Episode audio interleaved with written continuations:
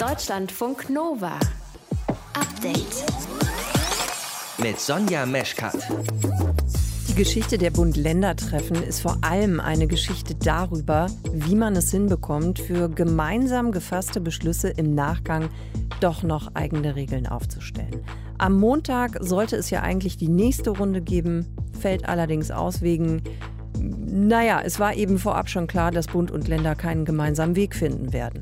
Ich glaube, es wird bestenfalls eine kurze Rücksprache geben zwischen dem Ministerpräsidenten und dem Kanzleramt, weil einfach ja der Bundestag jetzt gestern auch deutlich gemacht hat, er will vor einer möglichen Beschlussfassung mit einbezogen sein und eine Diskussionsmöglichkeit haben. Sagt Michael Müller, das ist der Vorsitzende der Ministerpräsidentinnenkonferenz.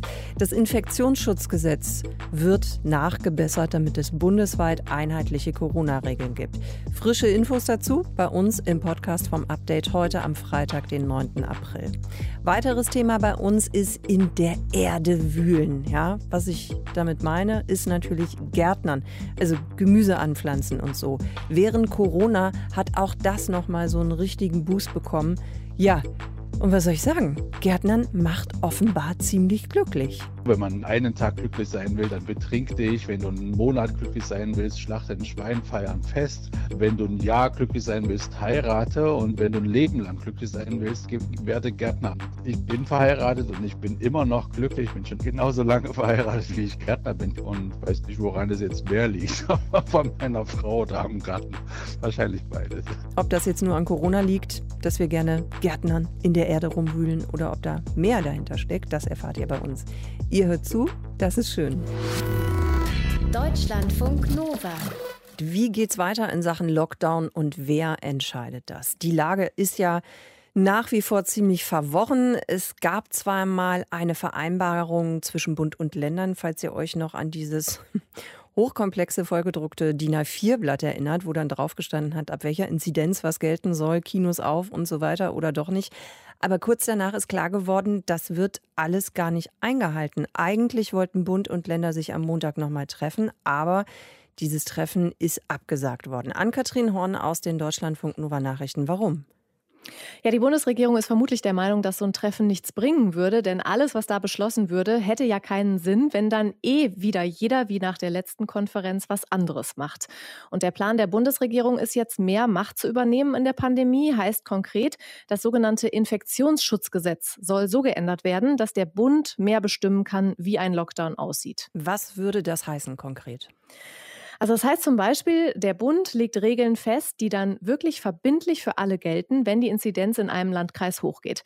Also als Beispiel, wenn die Inzidenz höher ist als 100, dann treten bestimmte Regeln in Kraft und über die bestimmt eben nicht das Bundesland oder ein Bürgermeister, sondern das ist dann überall gleich also ab einer bestimmten Inzidenz Schulen zu, Ausgangssperre und ähnliches und auch die Uhrzeit für mögliche Ausgangssperren soll dann überall gleich sein und nicht unterschiedlich. Sind denn die Bundesländer damit einverstanden, dass sie dann nicht mehr selbst mitbestimmen können? Ja, die Bundesländer haben gesagt, dass sie da grundsätzlich einverstanden sind. Also es gibt tatsächlich äh, viel Zustimmung für den Plan. Wer auf jeden Fall äh, mitbestimmen oder bestimmen wird, ist der Bundestag. Der hatte ja bisher gar kein Mitspracherecht bei den ganzen Verhandlungen über den Lockdown. Und bei so einer Gesetzesänderung ist er maßgeblich entscheidend. Und der Plan sieht jetzt folgendermaßen aus. Die Bundesregierung will am Dienstag klären, wie das Infektionsschutz Gesetz geändert werden soll. Das wird dann dem Bundestag vorgelegt. Und wenn das dann durch ist, dann gäbe es in Deutschland einheitliche Lockdown-Regeln, also einheitliche Regeln dafür, was passiert, wenn die Inzidenzen besonders hoch sind. Und wenn die Inzidenzen niedrig sind, dann haben weiterhin die Bundesländer ihre Freiheit. Da kann dann jedes Bundesland selbst bestimmen, was geöffnet wird und was nicht. Hm, das klingt dann aber doch noch so, als wenn es ein bisschen dauern würde. Also wenn erst noch der Bundestag eben zustimmen muss. Ja, der Bundestag trifft sich auch nächste Woche wieder. Theoretisch könnte er dann direkt nach Dienstag schon drüber beraten. Wie lange das dauern wird, ist offen. Ebenfalls noch nicht ganz klar ist, ob der Bundesrat auch noch mal zustimmen muss. Der trifft sich planmäßig erst wieder am 7. Mai, aber das könnte notfalls auch vermutlich vorgezogen werden. Es gibt ja auch Forderungen nach einem härteren Lockdown ab sofort in ganz Deutschland. Ist das damit jetzt erledigt? Also Bundesgesundheitsminister Jens Spahn fordert das. Er sagt, wir brauchen jetzt zwei bis drei Wochen harten Lockdown mit Ausgangssperren, sodass sich weniger Menschen privat treffen. Aber im Moment ist es ja rechtlich immer noch so, dass das Sache der Bundesländer ist und gar nicht zentral vorgegeben werden kann, solange eben das Infektionsschutzgesetz noch nicht geändert ist. Juristisch ist das wahrscheinlich sinnvoll, aber ist das nicht alles viel zu bürokratisch? Wir sind mitten in der Pandemie, in der es ja nicht nur theoretisch, sondern auch praktisch auf jeden Tag ankommt. Ja, das ist ein sehr großer Kritikpunkt, dass das mit den Entscheidungen zu lange dauert. Das haben heute noch mal die Intensivmediziner gesagt. Der Präsident der Deutschen Vereinigung der Intensivmedizinerinnen und Mediziner, Gernot Marx, sagt, die Lage werde von Tag zu Tag schlimmer. Jeder Tag zählt, jeder Tag sind wieder hunderte äh, neue Infektionen, tausende von Infektionen und damit auch hunderte von neuen Intensivpatienten. Wir brauchen einen harten Lockdown für zwei bis drei Wochen. Besser heute als morgen und aller, aller spätestens übermorgen. Also die Intensivmedizin sagt, es müsste schneller gehandelt werden, aber geplant ist, wie gesagt, erstmal am Dienstag wird ein neues Infektionsschutzgesetz ausgearbeitet. Das wird dann vermutlich auch nächste Woche dem Bundestag vorgelegt. Bundesrat weiß man noch nicht. Und danach ist dann klarer, welche Regeln bei einem Lockdown gelten und das dann einheitlich in ganz Deutschland. Die Bundesregierung will das Infektionsschutzgesetz ändern. Wie und wann habt ihr erfahren von Ann-Kathrin Horn bei uns aus den Nachrichten? Deutschlandfunk Nova. Update. Jede Woche wieder dieselbe Warnung vom Bundesgesundheitsminister und auch vom RKI und auch von den Intensiv- und Notfallmedizinerinnen. Die Intensivstationen bei uns in Deutschland werden voller und voller. In Berlin zum Beispiel sei die Belastung schon dramatisch, so beschreibt es die Deutsche Interdisziplinäre Vereinigung für Intensiv- und Notfallmedizin. Wir wollen im Update besser verstehen, was voll bzw. zu voll bei Intensivstationen eigentlich heißt und wie viel viel die Stationen überhaupt noch aushalten. Und das kann uns Professor Christian Karagianidis sagen. Der leitet das DIFI, das ist das Intensivregister der Deutschen Interdisziplinären Vereinigung für Intensiv- und Notfallmedizin. Dort kann man unter anderem eben sehen, wie viele Intensivbetten belegt sind. Herr Karagianidis, wie viele freie Betten braucht eine durchschnittliche Intensivstation, damit sie noch funktioniert und auch auf andere schwere Krankheitsverläufe oder Unfälle zum Beispiel vorbereitet ist?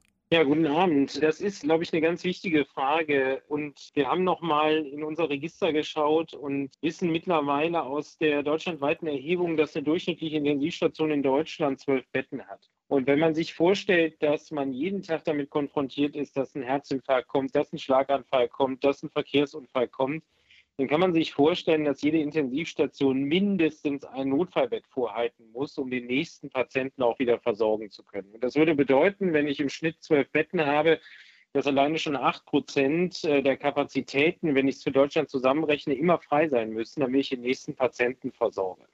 Und wir sind im Moment in der Situation, dass wir insbesondere in den Ballungsgebieten, und das ist hier so im Rheinland der Fall, das ist aber auch in Bremen der Fall, das ist in München der Fall, dass wir da zum Teil bei vier, fünf Prozent freier Kapazitäten sind. Und das zeigt schon, dass viele Intensivstationen abgemeldet sind und überhaupt keine Patienten aufnehmen können, weil sie einfach voll sind. Hm.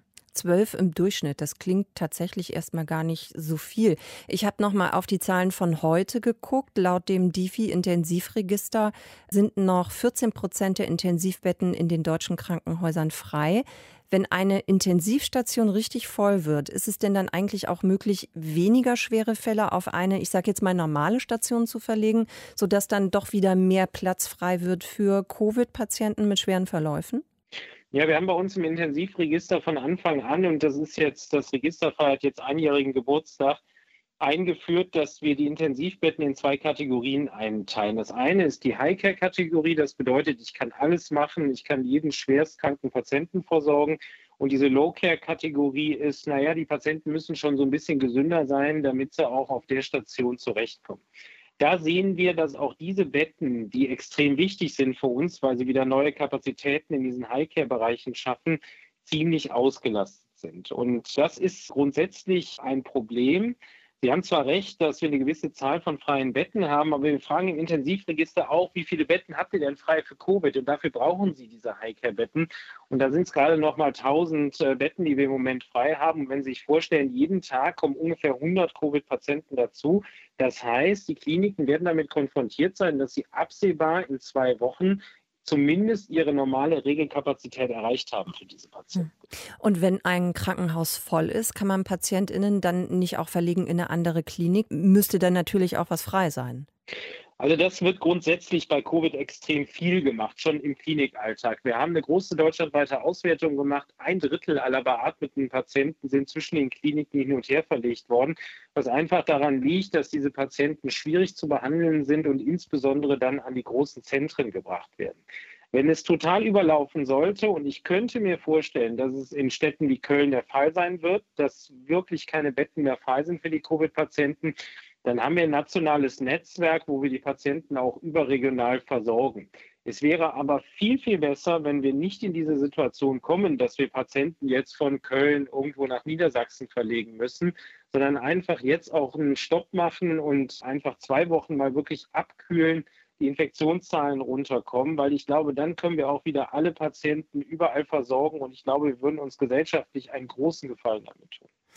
Sie haben sich jetzt auch noch mal geäußert im Interview mit dem Spiegel. Da sagen Sie, das Problem sind gerade nicht nur die Intensivbetten, sondern auch das Personal, das irgendwann ausgebrannt ist und spätestens nach der Pandemie keine Lust mehr hat, weiterzumachen. Wie meinen Sie das genau?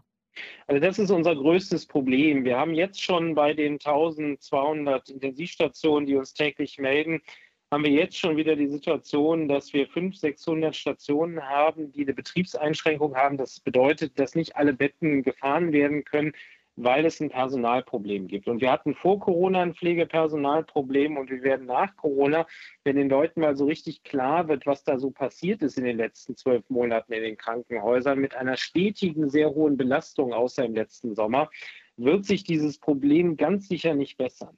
Und wenn man dann noch dazu nimmt, dass unsere demografische Entwicklung dahin geht, dass die geburtenstarken Jahrgänge, die ganzen Babyboomer auch langsam rausgehen aus der Pflege, sehe ich auf die Krankenhäuser ein riesengroßes Problem zu kommen. Und das wird so groß sein, dass es einige Krankenhäuser auch die Existenz kosten wird. Herr Karagianidis, danke für Ihre Eindrücke, für Ihre Schilderungen. Christian Karagianidis leitet das DIFI, das Intensivregister der Deutschen Interdisziplinären Vereinigung für Intensiv- und Notfallmedizin. Danke fürs Interview. Deutschlandfunk Nova. Update. Wir stellen uns gerade die Frage, ist das eigentlich Schicksal oder lacht man sich einfach nur über sich selbst kaputt? Erika Schupperena, die ist Kinderpsychologin und die Frau von Antoine Griezmann, der Stürmer beim FC Barcelona und französischer Nationalspieler. Und ja, die haben alle ihre drei Kinder am 8. April bekommen. Gerade wird wieder viel darüber berichtet, denn das ist ja schon echt ein großer, großer Zufall. Ilka Knigge aus dem Team. Das ist auch nochmal wichtig, das zu sagen. Das sind keine Zwillinge oder Drillinge oder so. Die sind alle in unterschiedlichen Jahren geboren. Ja, genau. Das erste ist 2016 gekommen. Das war die Tochter Mia. Und dann das zweite 2019, Sohn Amaro und gestern dann das dritte, die Tochter Alba. Erika Chuberina hat bei Instagram geschrieben, der 8. April, das ist definitiv unser Datum. Hm.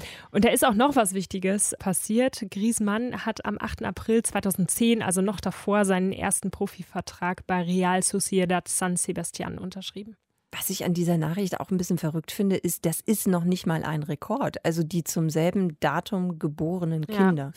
Ja. nee, genau. Den Rekord, den hält eine US-amerikanische Familie, die Cummins. Die haben zwischen 1952 und 1966 fünf Kinder am 20. Februar bekommen. Come on. das ist total irre. Ne? Das schreibt Reuters heute. Die schreiben auch, die Wahrscheinlichkeit, dass sowas passiert, die liegt bei 1 zu 17,8 Milliarden. Das ist schön. Und weil es so schön ist, sprechen wir gleich noch weiter über Zufälle. Ja, ne? genau. Wir machen ein kleines Spiel. Mhm. Ich habe drei Zufallsgeschichten mitgebracht. Zwei davon sind wirklich passiert. Eine habe ich mir ausgedacht und du musst herausfinden, welche. Ja, Gut, dann strenge ich mich mal an. Jetzt kommt Geschichte Nummer genau. eins, nämlich Wir legen ja, los. Also gut. pass auf, es geht um zwei Männer, Zwillinge. Die wurden bei der Geburt getrennt und sind bei unterschiedlichen Familien an unterschiedlichen Orten aufgewachsen. Es sind beides US-Amerikaner und die haben durch Zufall so identische Leben geführt, dass sogar Forschende darauf aufmerksam geworden sind und überprüfen wollten, ob das nicht vielleicht doch an den Genen gelegen haben könnte. Pass auf. Beide Männer heißen Jim. Beide waren in erster Ehe verheiratet mit Frauen, die Linda hießen. Hm. Beide haben sich scheiden lassen und die neue Partnerin von beiden hieß Betty. Beide bekamen einen Sohn und beide nannten ihn James Allen, einmal mit einem L und einmal mit zwei. Beide hatten in ihrem Leben einen Hund, der Toy hieß. Und beide haben eine Ausbildung bei der Polizei gemacht. Gott, ey. Muss ich jetzt schon mal sagen, Nina? Kannst du schon mal eine Einschätzung geben, wenn du willst. Du musst also dich am Ende entscheiden. Ganz ehrlich, das, das klingt so absurd, dass es eigentlich schon wieder so ist, dass ich jetzt von der Tendenz her denke, die stimmt wahrscheinlich. Aber mal gucken, ich muss mich ja noch nicht festlegen. Okay, okay Geschichte 2. Mhm. Da geht es um eine Erfindung und zwar um die des Kaffeefilters. Also der wurde Anfang des 20. Jahrhunderts erfunden und zwar nur durch einen Zufall. Die Geschichte dahinter ist, die spätere Erfinderin, die hatte schon lange versucht, irgendwie Kaffee herzustellen, ohne diesen leidigen Kaffeesatz unten in den Tassen. Sie hat so verschiedene Experimente gemacht und nichts ist ihr so richtig gelungen. Und am Tag der Erfindung war sie mit was ganz anderem beschäftigt. Sie wollte ihrem kleinen Sohn bei einer Hausaufgabe helfen und der sollte ein Sieb bauen und der war dabei mit so einem kleinen Prickel so Löcher in so eine Dose zu stechen. Mhm und hat sich in die Hand gestochen. Die Mutter wollte ihm helfen, hat so warmes Wasser geholt, Handtücher, er hat ziemlich doll geblutet. Dann wurde alles so ein bisschen hektisch und sie sind zum Arzt gefahren und auf dem Weg nach draußen hat der Junge die Tischdecke heruntergerissen. Das Kaffeepulver ist auf alte dünne Notizzettel geraten, die in die durchstochene Dose gefallen sind und dann ist das Wasser da drauf geflossen. Während der Junge also genäht wurde, wurde bei der Familie zu Hause zufällig der allererste Filterkaffee aufgegossen, nachdem seine Mutter schon so lange gesucht hatte. Ach Gott, ja. Oh. Weil kann ich mich noch nicht festlegen. Ich weiß, das ist so, das, ja, Tendenz eher nee, aber mal gucken. Okay, ja, gut. Geschichte 3. Mhm. Es geht um das zufällige Überleben von sehr vielen Menschen. In Nebraska ist 1950 eine Kirche explodiert und durch einen Haufen an ziemlich vielen Zufällen war niemand in der Kirche, obwohl 15 Leute hätten dort sein sollen um die Zeit. Also in dieser Kirche haben damals immer mittwochs abends Chorproben stattgefunden um 19.20 Uhr war da der Start und um 19.25 Uhr ist dann an diesem Tag diese Kirche explodiert und alle Chormitglieder waren ausgerechnet an diesem Tag zu spät. Der Pastor, der kam zu spät, weil das Kleid seiner Tochter fleckig war und seine Frau erstmal ein anderes bügeln musste. Dann eine andere Frau, die wollte noch ein Geometrieproblem lösen, an dem sie lange gesessen hatte. Zwei Schwestern waren zu spät, weil eine von ihnen Probleme mit dem Auto hatte und die andere immer abgeholt hat. Ein Mann wollte noch einen wichtigen Brief zu Ende schreiben, ein anderer hat sich verquatscht und noch einer ist von seinem Nickerchen zu spät aufgewacht. Also wirklich alle 15 Leute haben im Prinzip überlebt, weil alle 15 Chormitglieder an diesem Tag unpünktlich waren. Weißt du, was schlimm ist, Ilka? Je detaillierter so eine Geschichte ist, ne, desto, desto eher denke ich ja, ach, das ist so, so viele Details, wie soll man sich das denn ausdenken? Im selben Moment denke ich, ja klar, wenn man sich das alles ausdenkt, klingt die. Mann, was mache ich jetzt? Also Geschichte 1, das war die mit den Zwillingen bei der Geburt getrennt und die hatten aber Frauen mit denselben Namen, Hund mit demselben Namen, ja. Kinder mit demselben Namen. Ja. Ich sag, die stimmt, lege ich mich jetzt fest. Also ich sag ja, die stimmt. Richtig. Ja, ich habe mal was richtig wenn, bei diesen Quizgeschichten. Okay. So, jetzt noch ähm, zwei oder drei. Der, genau, zweite Geschichte war das mit dem Kaffeefilter. Ne? Mhm. Und drei, die explodierte Kirche. Ja, also mit dem Kaffeefilter, ich weiß nicht, an sich catcht mich die Geschichte so nicht. Es ist ein schöner Zufall, wenn es stimmt, ne? Sage ich nee, stimmt nicht. Richtig. nee, das gibt's ja nicht. Doch, das ist richtig. Pass auf, also der Filterkaffee, der wurde zwar von einer Frau erfunden, Melitta Benz, also ja, ne, von genau. Melitta, und auch am Anfang des 20. Jahrhunderts, aber die Geschichte dahinter, die stimmt nicht. Ach, guck mal, das heißt, die letzte Geschichte mit dieser Kirche, ja. das stimmt auch. Ja. Das ist ja krass. Das, äh, wie viele Leute waren das? 15 oder 20? Warte mal. 15. Warte mal. 15. Dass 15 Leute ausgerechnet an dem Tag alle zu spät gekommen sind. Kann man zu spät sein, auch vielleicht einfach mal ein bisschen abfeiern. Ja. Ne? Was kriege ich jetzt eigentlich, Ilka? Boah, gute Frage, Sonja. Ich habe noch ein paar äh, Ostereier, wenn du noch eins willst. Ich dachte, du sagst jetzt einen Weihnachtsmann oder so aus Schokolade. Oh Gott, den, hätte nee. ich, ich, den hätte ich abgelehnt. Aber die Ostereier nehme ich. Ja, danke für diese schönen Zufallsgeschichten, Ilka. Deutschlandfunk Nova. Update. Die SPD war so früh dran, im August schon, dass man fast vergessen hat, wer eigentlich der Kanzlerkandidat der Partei ist. Es ist Olaf Scholz. Und die anderen Parteien, ja, die lassen sich Zeit mit der K-Frage. Die Grünen wollen am 19. April sagen, ob es nun Robert Habeck wird oder doch Annalena Baerbock. Und in der Union wird eben auch immer deutlicher, wie ambitioniert Markus Söder ist und wie sehr es Armin Laschet schwerfällt, sich neben ihm zu behaupten. Wann ist für Parteien der beste Zeitpunkt, um ihren Kanzler oder ihre Kanzlerinnenkandidatin bekannt zu geben? Sprechen wir drüber mit der Politikwissenschaftlerin Julia Reuschenbach. Julia, gibt es einen optimalen Zeitpunkt? Nein, ich glaube, den gibt es tatsächlich nicht. Aber es gibt sicherlich die Frage, die sich jede Partei stellen muss, was bezwecke ich in dem Moment, in dem ich eine Kandidatur öffentlich mache? Und da ist die SPD sicherlich ein Paradebeispiel, die ja unglaublich früh, also schon im Spätsommer letzten Jahres, diesen Vorschlag also gemacht und unterbreitet hat und damit natürlich ein bestimmtes Narrativ, eine bestimmte Geschichte verfolgt, nämlich sich als verlässliche Partei, als Krisenmanagerin zu profilieren, jetzt auf dieser langen Strecke bis zur Bundestagswahl. Und bei den anderen sehen wir jetzt, dass da andere sozusagen Fundamente und Grundideen hinterstecken, nämlich möglichst spät, etwa im Falle der Union, jemanden zu platzieren, der sich dann auch ja noch ein halbes Jahr lang immerhin neben der Bundeskanzlerin behaupten muss. Also es ist von Partei zu Partei unterschiedlich. Generell gilt, das glaube ich, kann man sagen, je früher man einen Kandidaten, eine Kandidatin präsentiert, desto gefährlicher oder schwieriger kann das werden, weil auf der langen Strecke bis zu einer Wahl dann natürlich auch ganz viel passieren kann.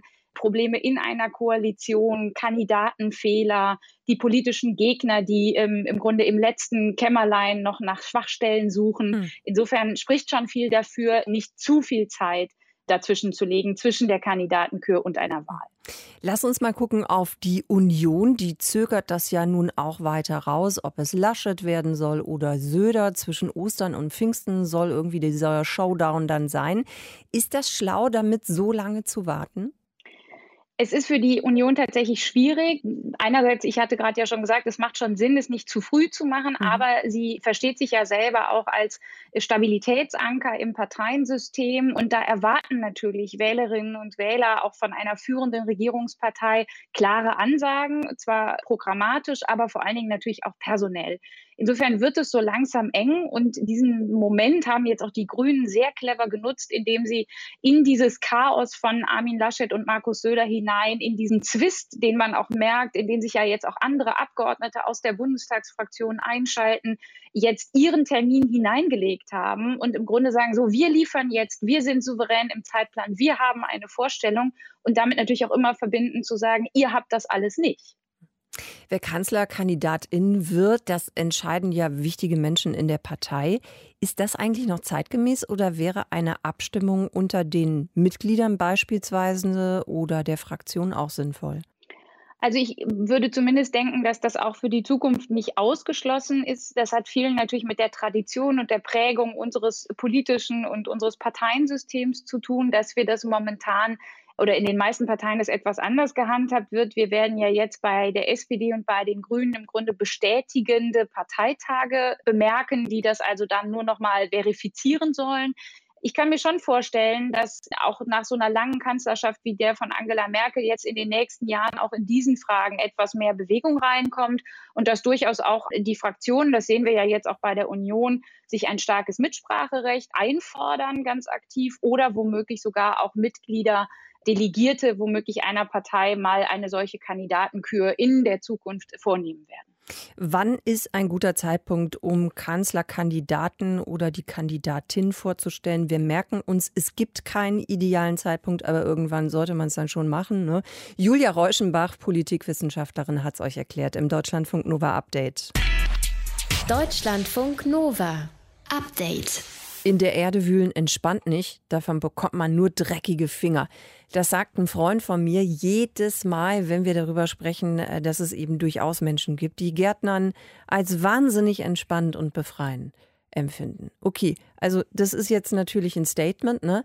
Trotzdem, während Corona sind wir jetzt nicht nur SpazierweltmeisterInnen geworden, sondern auch Fans vom Gärtnern, entweder im eigenen Garten oder Schreber, Kleingarten, Hochbeet auf dem Balkon, sucht euch irgendwas aus. Der Industrieverband Garten hat vor kurzem in seinem Jahresbericht für 2020 auch noch einen fetten Umsatzrekord vermeldet. Also auch daran kann man was ablesen. Und zwar liegt der Umsatzrekord bei 20 Milliarden Euro. Ob das jetzt nur ein Corona-Phänomen ist oder ob doch mehr dahinter steckt, Antworten von unserem Nova-Reporter Matthias von Lieben. Gartenarbeit ist besser als Sex. Das hat fast die Hälfte der befragten Deutschen schon 2018 in einer Studie eines finnischen Gartengeräteherstellers gesagt. Und mit durchschnittlich fünfeinhalb Stunden Gartenarbeit pro Woche sind die Deutschen deshalb wohl auch internationale Spitzenreiter. Und eine Untersuchung der Uni Geisenheim kurz nach dem ersten Corona-Lockdown im letzten Jahr kam sogar zu dem Schluss, HobbygärtnerInnen verbringen nicht nur doppelt so viel Zeit an der frischen Luft wie Menschen ohne Garten, sie sind auch zufriedener. Das ist Olaf Schnelle, Biogärtner aus einem 28-Einwohner-Dorf zwischen Mecklenburgischer Seenplatte und Ostseeküste. Ich kann absolut, absolut nachvollziehen und das ist ja auch nichts Neues. Also es gibt dieses alte chinesische Sprichwort, was geht ungefähr so, wenn man einen Tag glücklich sein will, dann betrink dich. Wenn du einen Monat glücklich sein willst, schlachte ein Schwein, feiern fest. Wenn du ein Jahr glücklich sein willst, heirate und wenn du ein Leben lang glücklich sein willst, werde Gärtner. Und, ähm, ich bin verheiratet und ich bin immer noch glücklich, bin schon genauso lange verheiratet, wie ich Gärtner bin, tatsächlich. Und weiß nicht, woran es jetzt mehr liegt. Von meiner Frau oder am Garten. Wahrscheinlich beides. Und genau nach diesem Glücksgefühl sehnen sich immer mehr Deutsche, gerade in Zeiten von Corona, Lockdown und Kontaktbeschränkungen. Mittlerweile haben rund 36 Millionen Menschen in Deutschland einen eigenen Garten, Tendenz steigend. Und noch nicht dazu gerechnet sind die, die in einem Urban Gardening Hochbeet ein bisschen Salat anpflanzen oder ein Stück Land pachten bei einer solidarischen Landwirtschaft. Selbst Kleingärten gelten ja längst nicht mehr als spießig. Und wer steht auf den langen Wartelisten für die beliebten Parzellen? Vor allem junge Familien. Während Corona dürften es noch mehr geworden sein. Also die urbanen Räume und die kulturellen Räume sind ja mehr oder minder geschlossen worden. Also blieb ja jetzt endlich die Flucht in, in die Natur. Das sagt Kirstine Fratz, Zeitgeistforscherin. Da hatten wir mehr Platz, da konnten wir Abstand halten. Und das war für uns eine Möglichkeit, sozusagen uns äh, von der häuslichen Quarantäne äh, zu erfrischen. Viele sind ja auf ihren Balkon gegangen, die Baumärkte waren leer. Im ersten Lockdown wurde ja dann auch auf einmal wild gepflanzt, auch zu Hause. Also man hat sozusagen versucht, sich ein, einen eigenen Auslauf zu kreieren. Corona hat, wie in so vielen Bereichen, den schon länger anhaltenden Trend zu mehr Naturverbundenheit und zur Gartenarbeit nochmal verstärkt. Und den zum eigenen Gemüseanbau.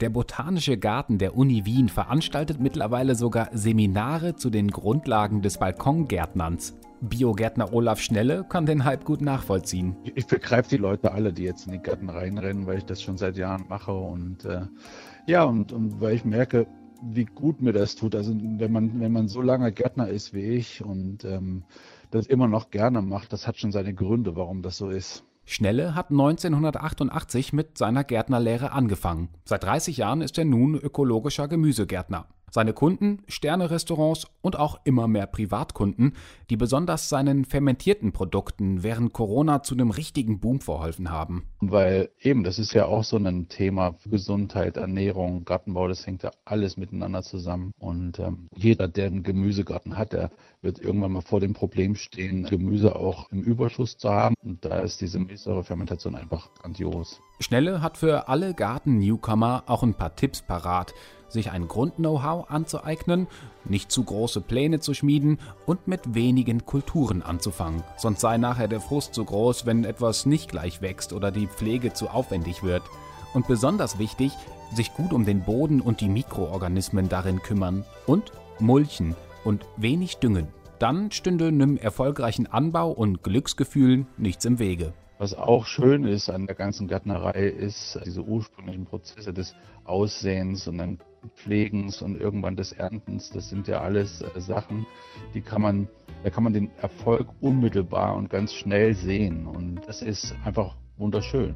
Gerade jetzt, wo die Menschen viel Zeit zu Hause verbringen, ist die Sehnsucht nach einem eigenen Gemüsegarten viel größer als sonst. Schnelle glaubt zwar, nach der Pandemie wird der Gartenboom und der Run auf die Gartenbaumärkte wieder etwas abflauen, doch das Niveau, prophezeit er, wird ein höheres sein als vorher. Auch vor Corona habe ich bemerkt, dass viele, viele junge Menschen wieder in meinen Gärtnerberuf reingehen. Das war lange Zeit nicht so. Es gibt wirklich viele junge Menschen, die sich diesem Thema Gartenbau wieder widmen. Und das ist toll. Deutschlandfunk Nova. Update. Montag bis Freitag, immer zwischen 18 und 20 Uhr. Mehr auf deutschlandfunknova.de.